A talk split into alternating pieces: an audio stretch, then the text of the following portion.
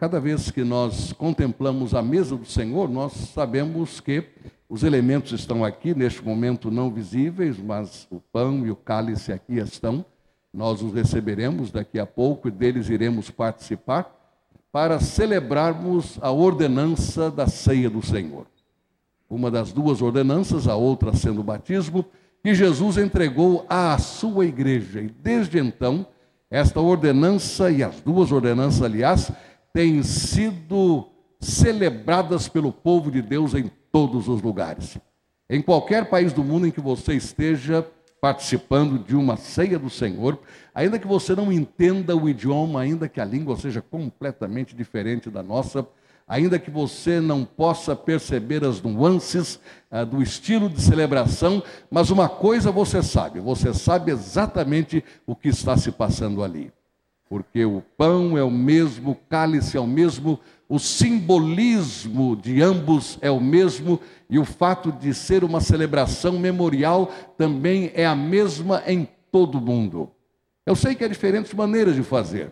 Há certos lugares do mundo em que, por alguma razão que até hoje eu não entendi, porque, embora tendo perguntado, nunca pude compreender a resposta, há pessoas ou há igrejas em que o pão ele é celebrado com todos em pé e o cálice é celebrado com todos sentados. Pode ser que seja uma estratégia para evitar que se derrube o cálice, pode ser, mas é uma forma de fazer.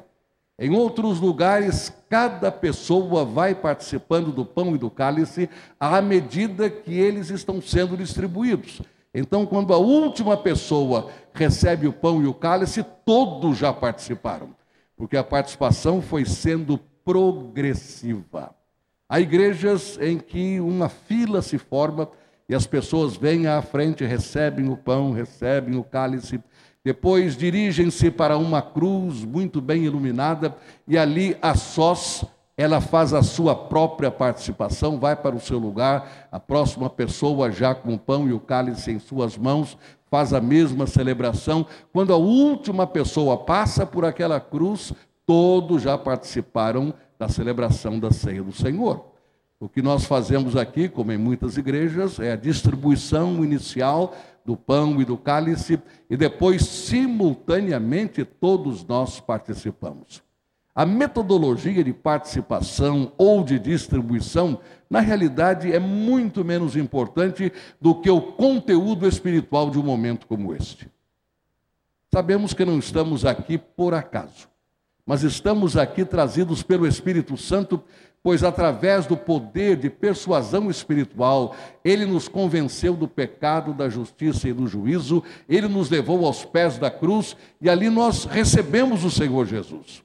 E ali nós confessamos Jesus como Senhor e Salvador, por isso que esta ceia, chamada Ceia do Senhor, é para todos aqueles que creem em Jesus e confessam Jesus, professam Jesus como Senhor e Salvador pessoal. Nós estamos reunidos com esta finalidade. E neste mês de setembro, quando estamos celebrando também missões nacionais, isto é, a evangelização, a obra missionária dentro do nosso país, ainda com maior alegria, nós recebemos estes elementos do pão e do cálice e, em participando deles, celebramos a morte do Senhor até que ele venha.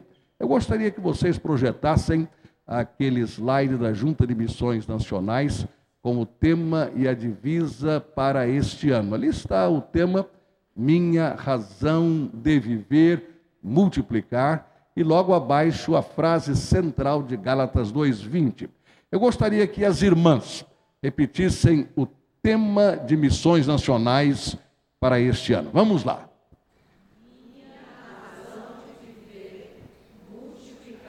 Agora os irmãos. Viver. Se alguém lhe perguntasse qual a sua razão de viver, qual seria a sua resposta? Multiplicar.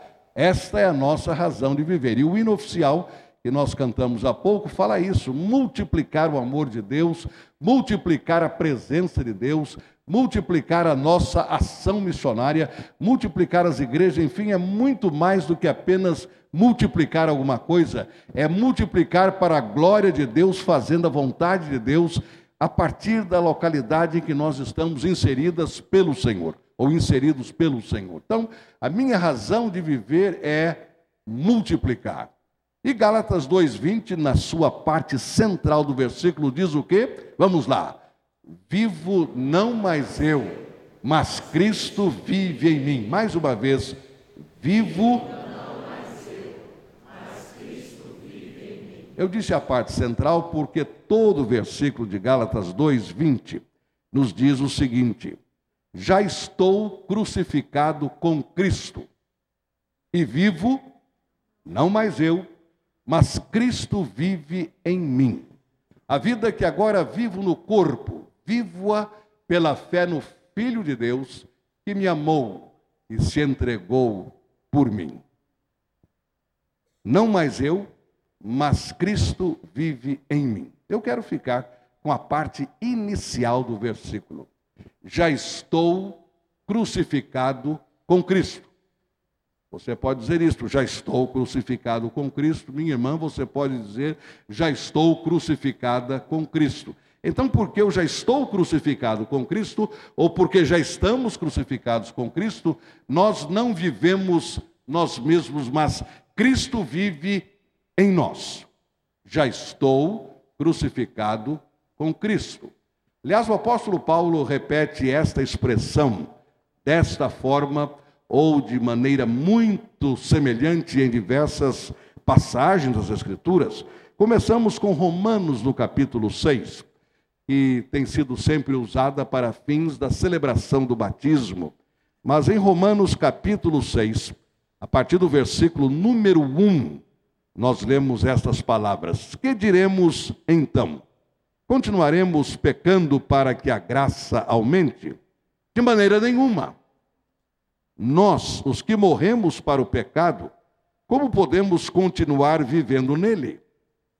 Ou vocês não sabem que todos nós que fomos batizados em Cristo Jesus, fomos batizados em Sua morte?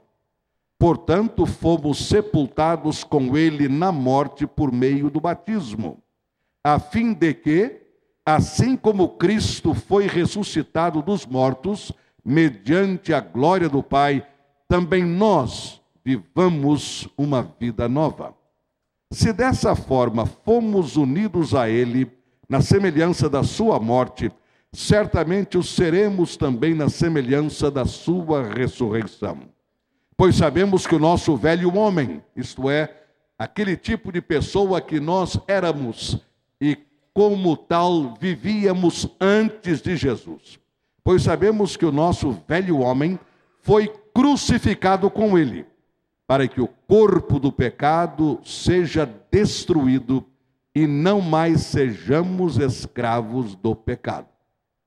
Muitas vezes, e é normal, durante a celebração do batismo, nós vamos até o versículo número 4. Mas observamos a partir do versículo 5, que Paulo diz muito bem: já fomos sepultados com ele na semelhança da sua morte Assim como Cristo ressuscitou, nós também somos ressuscitados para a novidade de vida, e isto é graficamente demonstrado na hora em que somos batizados. Nós entramos na água, somos mergulhados na água, por isso a palavra batismo quer dizer imersão, mergulho. Saímos da água como se estivéssemos saindo de um túmulo, ressuscitados para andarmos em novidade de vida. É a morte de Jesus e a sua ressurreição sendo visualmente proclamada no nosso batismo e a nossa própria morte e ressurreição sendo também visualmente anunciadas na hora do nosso batismo. Só que Paulo continua e diz que nós já deixamos para trás o nosso velho homem que foi crucificado com Jesus. Isto aos romanos. Aos gálatas ele diz então, porque já estou crucificado com Cristo. Se você vai aos Gálatas mais uma vez, desta feita no capítulo número 5, você vai encontrar o apóstolo Paulo dizendo as mesmas palavras que ele diz no capítulo número 2. Pois ele diz, a partir do versículo 16: Por isso digo, vivam pelo Espírito, e de modo nenhum satisfarão os desejos da carne Pois a carne deseja o que é contrário ao espírito, o espírito o que é contrário à carne. Eles estão em conflito um com o outro, de modo que vocês não fazem o que desejam, mas se vocês são guiados pelo espírito, já não estão debaixo da lei. Ora, as obras da carne são manifestas: imoralidade sexual, impureza e libertinagem, idolatria e feitiçaria, ódio, discórdia, ciúmes, ira, egoísmo, dissensões, facções, inveja, embriaguez, orgias e coisas semelhantes. Eu os advirto como antes já os adverti. Aqueles que praticam essas coisas não herdarão o reino de Deus. Afinal, como pode alguém que se diz uma nova criatura em Cristo Jesus continuar produzindo as obras da carne? Pois neste capítulo o apóstolo Paulo faz um contraste entre as obras da carne, no plural, e o fruto do Espírito, no singular.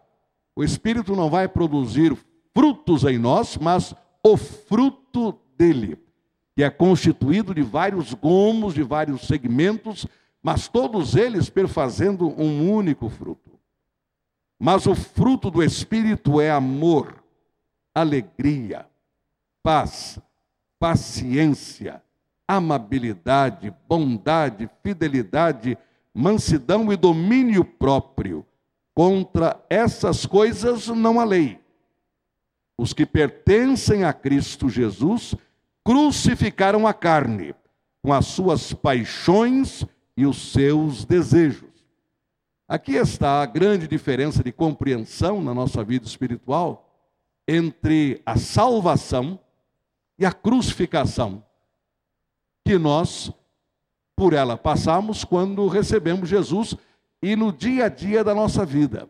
Muitas vezes nós resumimos a salvação apenas ao perdão dos nossos pecados, e de fato nós o temos, à purificação do nosso coração e da nossa consciência, e de fato nós a temos, isto é, a purificação. Tudo isso faz parte do, alto, do ato salvífico de Jesus através da cruz.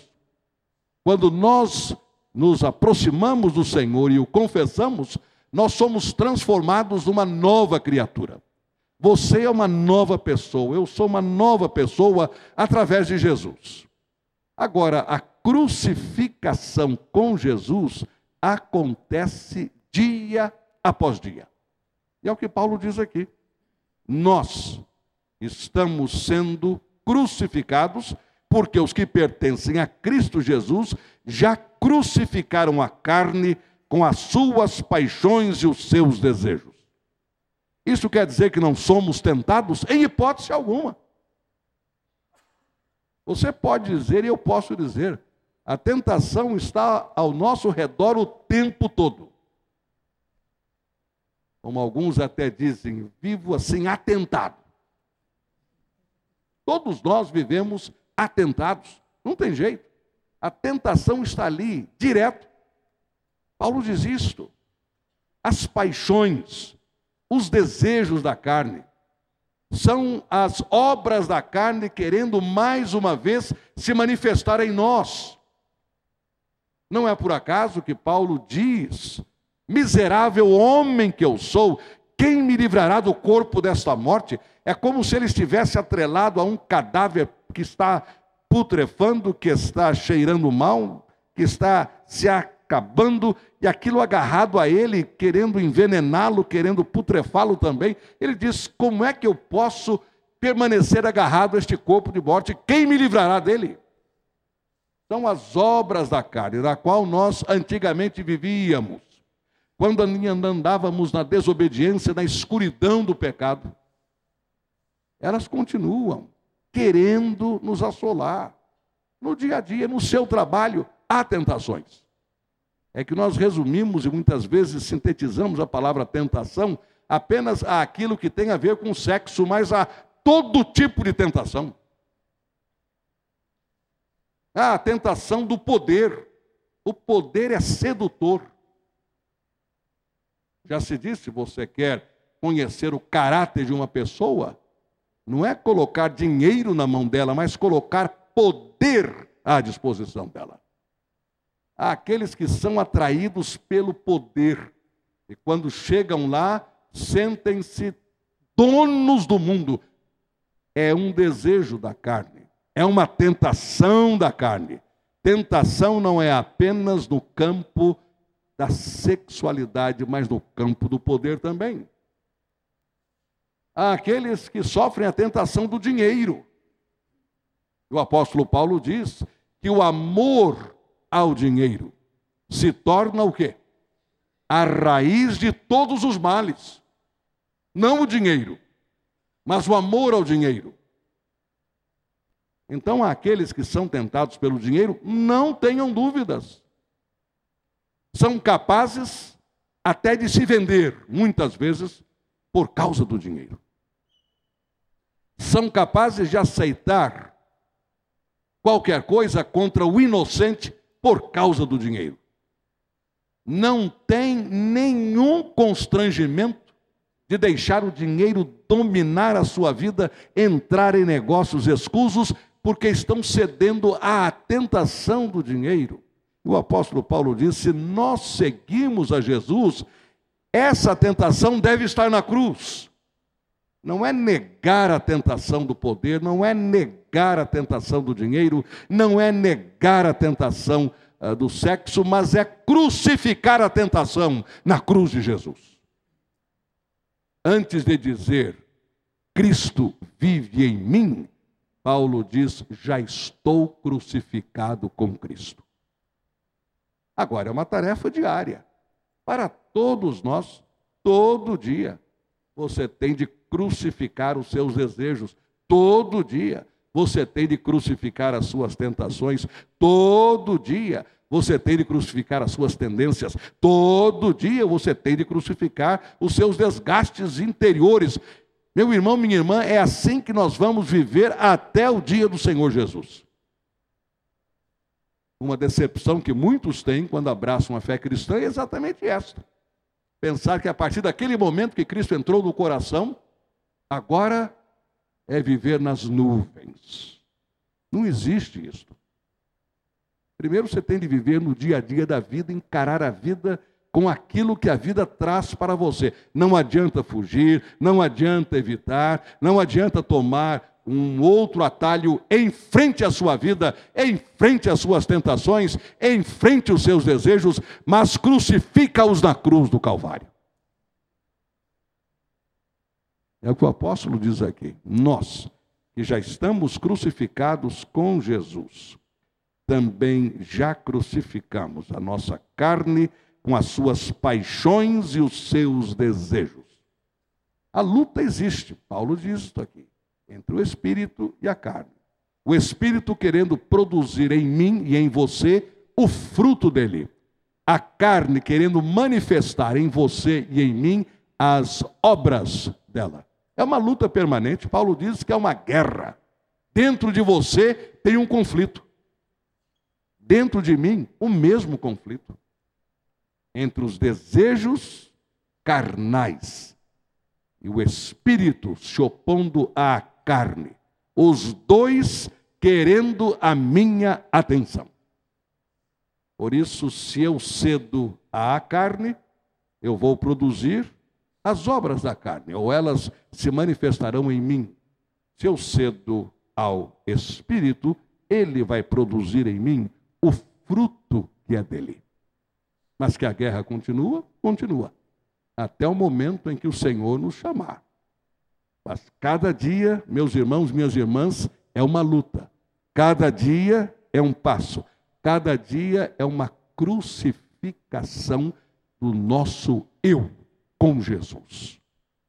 Por isso que não é apenas a experiência de receber Jesus, não é apenas a experiência de sentir o perdão dos pecados, mas é a cada dia, Paulo mesmo afirma a palavra mortificar, mortificando, anulando, e numa expressão muito forte agora, matando os desejos da carne.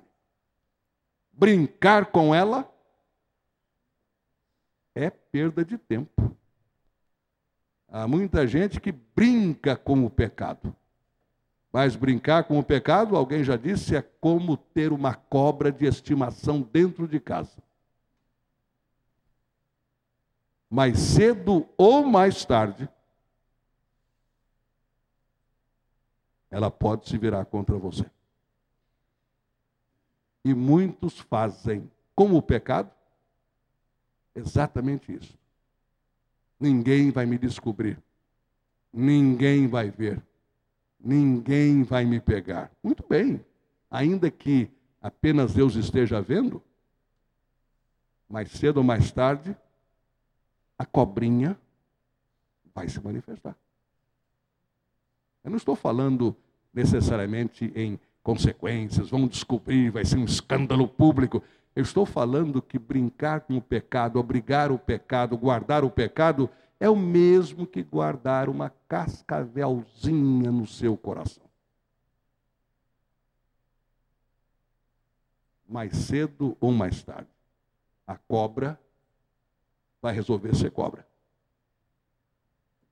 Ainda em Gálatas, nesta mesma epístola, no capítulo número 6, versículo 14, o apóstolo Paulo nos diz: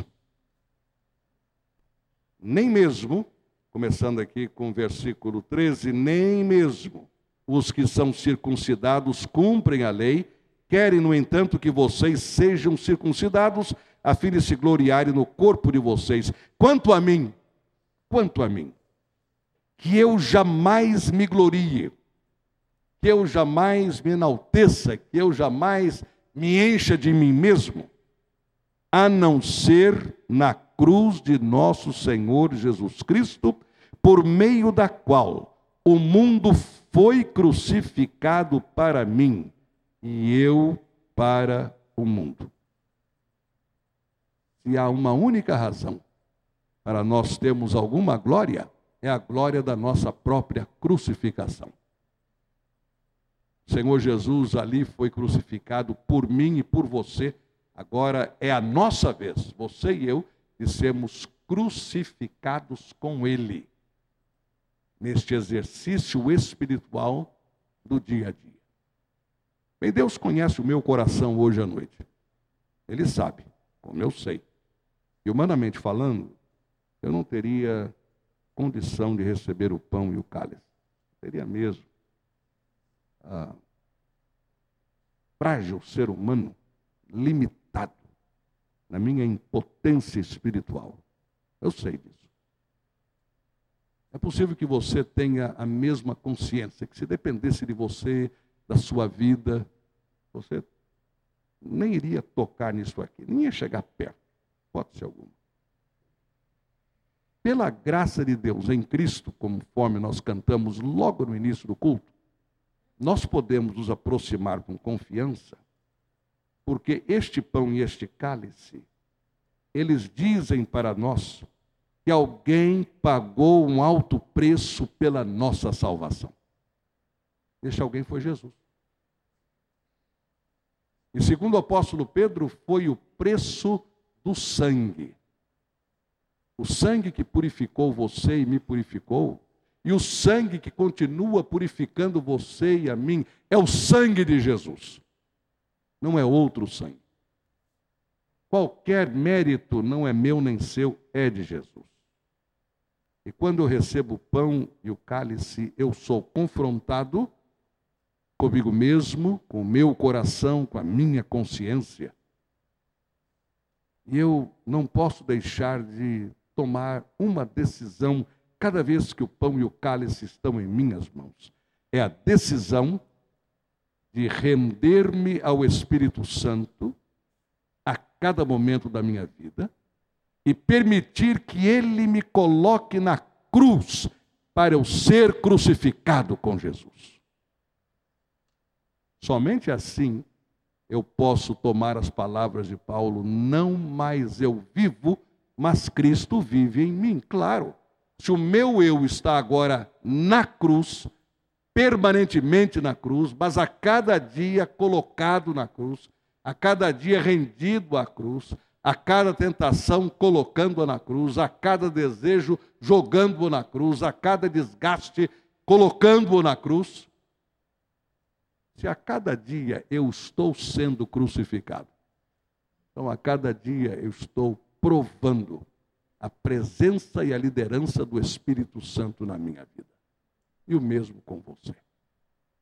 Antes de nós distribuirmos o pão e o cálice, eu quero dar a você a oportunidade, neste silêncio, de orar. Só você.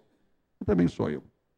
A sós, embora estejamos cercados de pessoas, mas neste momento você está sendo visto por Deus individualmente. Mas, pastor, e quem está do meu lado? É o problema dele ou dela com Deus. O meu problema agora, eu e Deus. O seu problema, você e Deus. E a palavra diz que todas as coisas, isto em Hebreus 4, 13, todas as coisas estão patentemente nuas, despidas diante de Deus, porque Ele conhece os pensamentos e as intenções do nosso coração. Então é você e Deus, eu e Deus. Então, diante do Senhor agora, confesse aquilo que está lhe incomodando no seu relacionamento com o Senhor. E diga a Ele: Senhor, eu quero poder, e o poder vem do teu Espírito, para eu, a cada dia, ser crucificado com Jesus. A não ser que isto aconteça, jamais poderei dizer, não mais eu, mas Cristo vive em mim. Mas uma vez entendendo isto, eu posso dizer, não mais eu, mas Cristo vive em mim.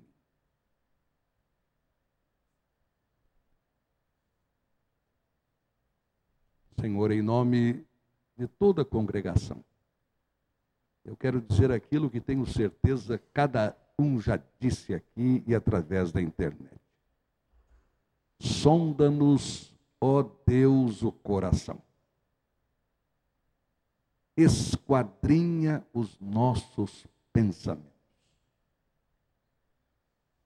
Senhor, se houver algum caminho mau em nós, convence-nos pelo teu Espírito Santo à confissão desse caminho mau.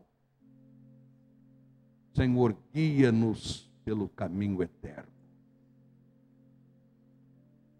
Senhor, é difícil a gente ser diariamente crucificado com Jesus. Porque as nossas paixões, as nossas concupiscências, as nossas tentações procedem de dentro de nós. É a nossa velha natureza que insiste em levantar a sua cabeça dentro de nós. O que Paulo diz aqui é o nosso testemunho, é uma luta interna permanente entre os desejos, as obras da carne e o espírito. Os dois estão se opondo um ao outro. Tanto assim que Paulo diz que, na medida em que nós nos sujeitamos ao espírito, nós não cumprimos os desejos da carne. Agora, que é difícil, é difícil, Senhor. Não apenas pela nossa limitação humana, mas talvez ainda mais pela nossa tendência ao pecado. A gente tem que lutar mesmo o tempo todo. São vários níveis e tipos de tentação, de concupiscência, de atração. Mas queremos reafirmar neste momento, na celebração da tua ceia, que o nosso desejo sincero é andar no Espírito Santo. E assim cumprir, cumprir aquilo que desejas em nós. Senhor, capacita-nos a cada instante a crucificarmos o nosso eu na cruz de Cristo. Se houver alguma glória, como diz Paulo, que seja esta, a cruz, onde o mundo está crucificado para nós e nós crucificados para o mundo, onde o mundo perde a força sobre nós e nós nos tornamos mais fortes para enfrentar o mundo que tão de perto nos assedia. Agora, Senhor, recebe a nossa gratidão, porque mais uma vez, como o pão e o cálice, vamos celebrar em memória de Jesus, lembrando-nos dele, o que ele fez por nós na cruz do Calvário, com impacto sobre a nossa eternidade, uma eternidade na tua presença. Nós oramos agradecidos por isto, no nome de Jesus. Amém.